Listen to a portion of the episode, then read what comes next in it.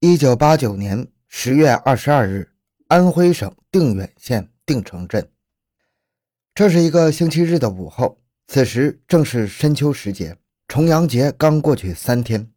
淮河以南、长江以北的定远仍然是艳阳高照、秋风轻拂。宽阔的主大街曲阳路上，人声鼎沸，到处都是前来采买的群众，每个人的脸上都洋溢着笑容，一切都显得和谐而又安宁。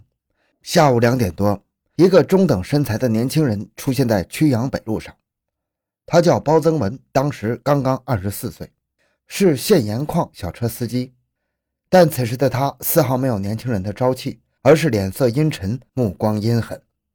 欢迎收听由小东播讲的《安徽定远驾车复仇的恶魔》。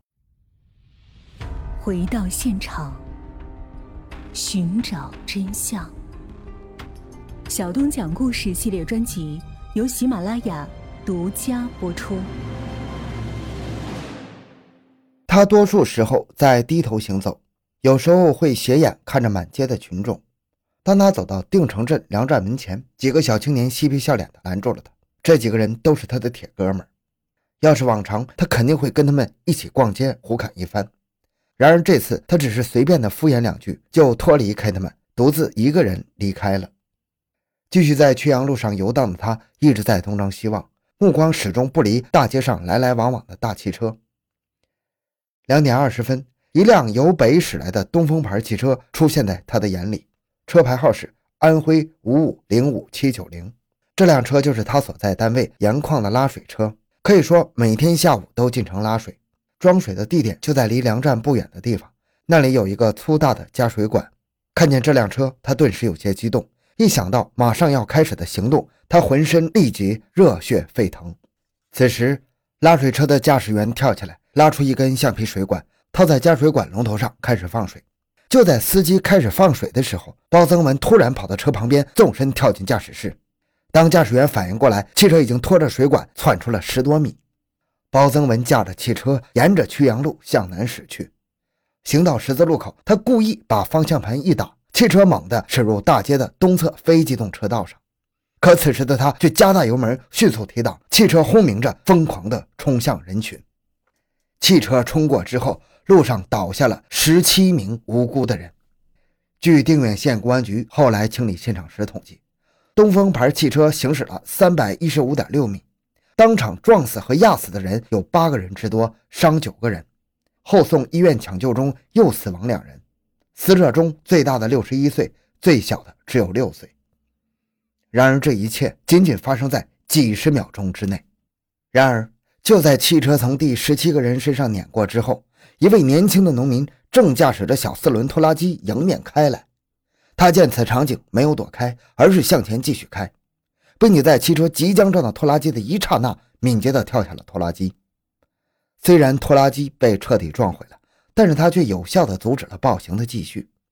倘若不是因为他撞的汽车油箱脱落而熄火，那么后果将更加不堪设想。然而，汽车虽然熄火了，包增文却没有停止杀戮，他要再报家仇，杀掉雍家人。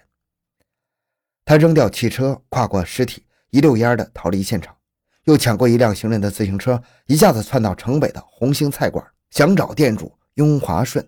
这是他要杀的第一个仇人。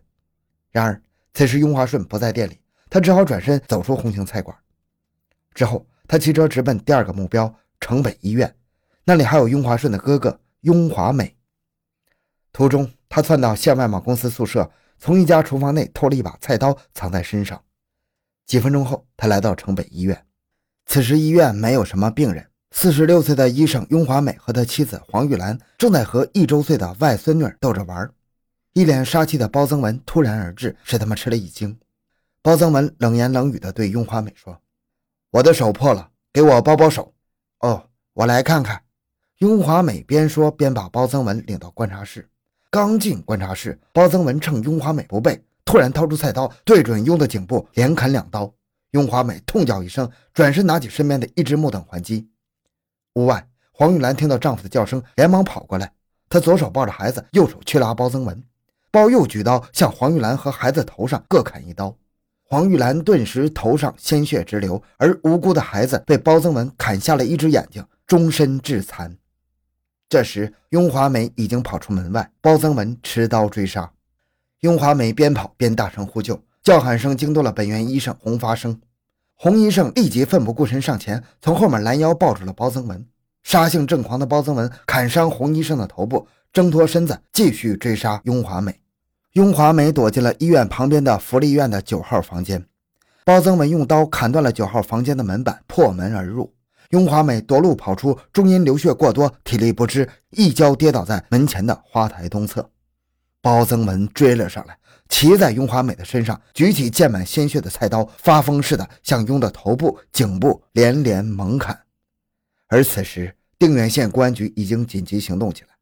案发后十分钟。交警队长接到值班交警的报告，首先带领一批交警赶到现场。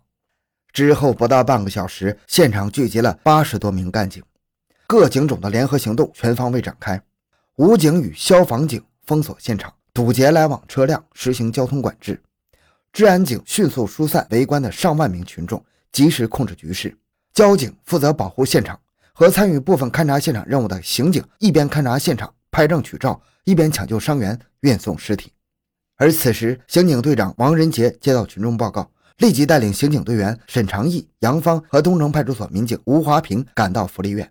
此时，包增文已将雍华美杀死了，正对着远远观望的群众狂叫：“我包家和雍家有仇，谁也不要管！”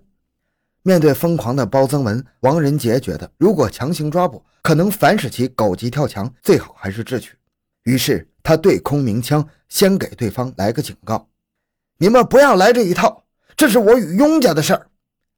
看见警官，包增文仍然是狂劲十足。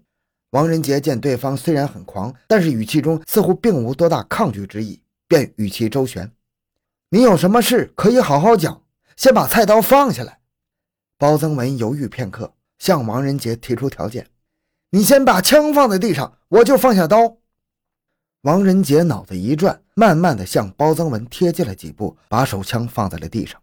包增文见此情景，这才弯腰丢下菜刀。就在这时，王仁杰纵身一跃，一下子把包增文扑倒在地，紧紧按住他的双手。沈长义、吴华平和杨芳也紧跟着跑上来，协助制服了罪犯。案发后四十五分钟，杀人狂落入法网。但是包增文为什么要驾车撞人，滥杀无辜呢？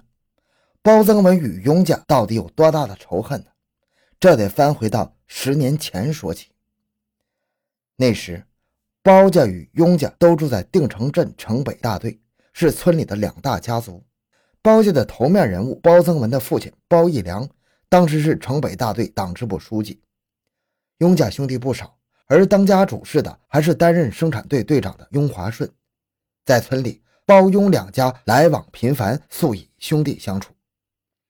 然而，就在这时，一个不该发生的事情，使亲密无间的两家变成了反目相仇的冤家。雍家有个小字辈，名叫雍凤虎，他自幼丧父，长期得到叔辈们的照料。小伙子早熟，念高中时就看上了本班女同学包奕兰。多情的包玉兰对雍凤虎也有好感，几经接触，两人谈起了恋爱。男女相爱，人之常情。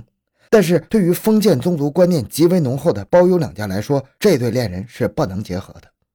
包玉兰是包玉良的堂妹，雍凤虎则是雍华顺的堂侄儿，两个人辈分不同。如果让他俩成亲，今后包雍两家的关系岂不乱了套吗？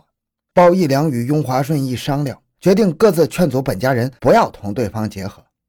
但是这两个人却有明显的区别。包玉兰胆小懦弱，在兄长的压力下屈服了。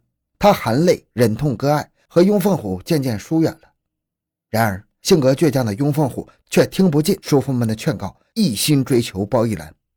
失去相爱勇气的包玉兰只好时时的回避。结果，这雍凤虎老是缠着包玉兰不放，时间久了，包玉兰对他很快就由留恋逐渐变为厌恶。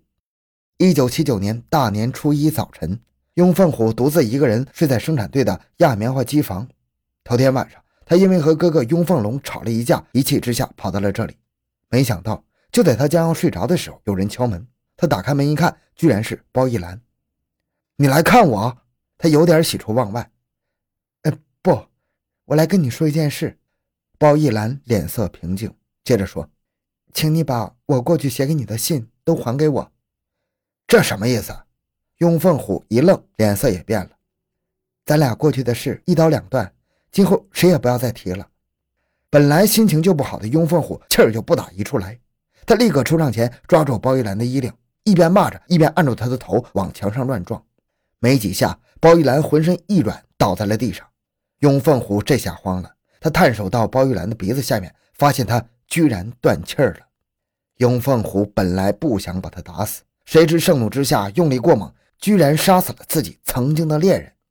他此时已经完全慌了手脚，但是冷静下来之后，便把尸体藏进了棉花堆里。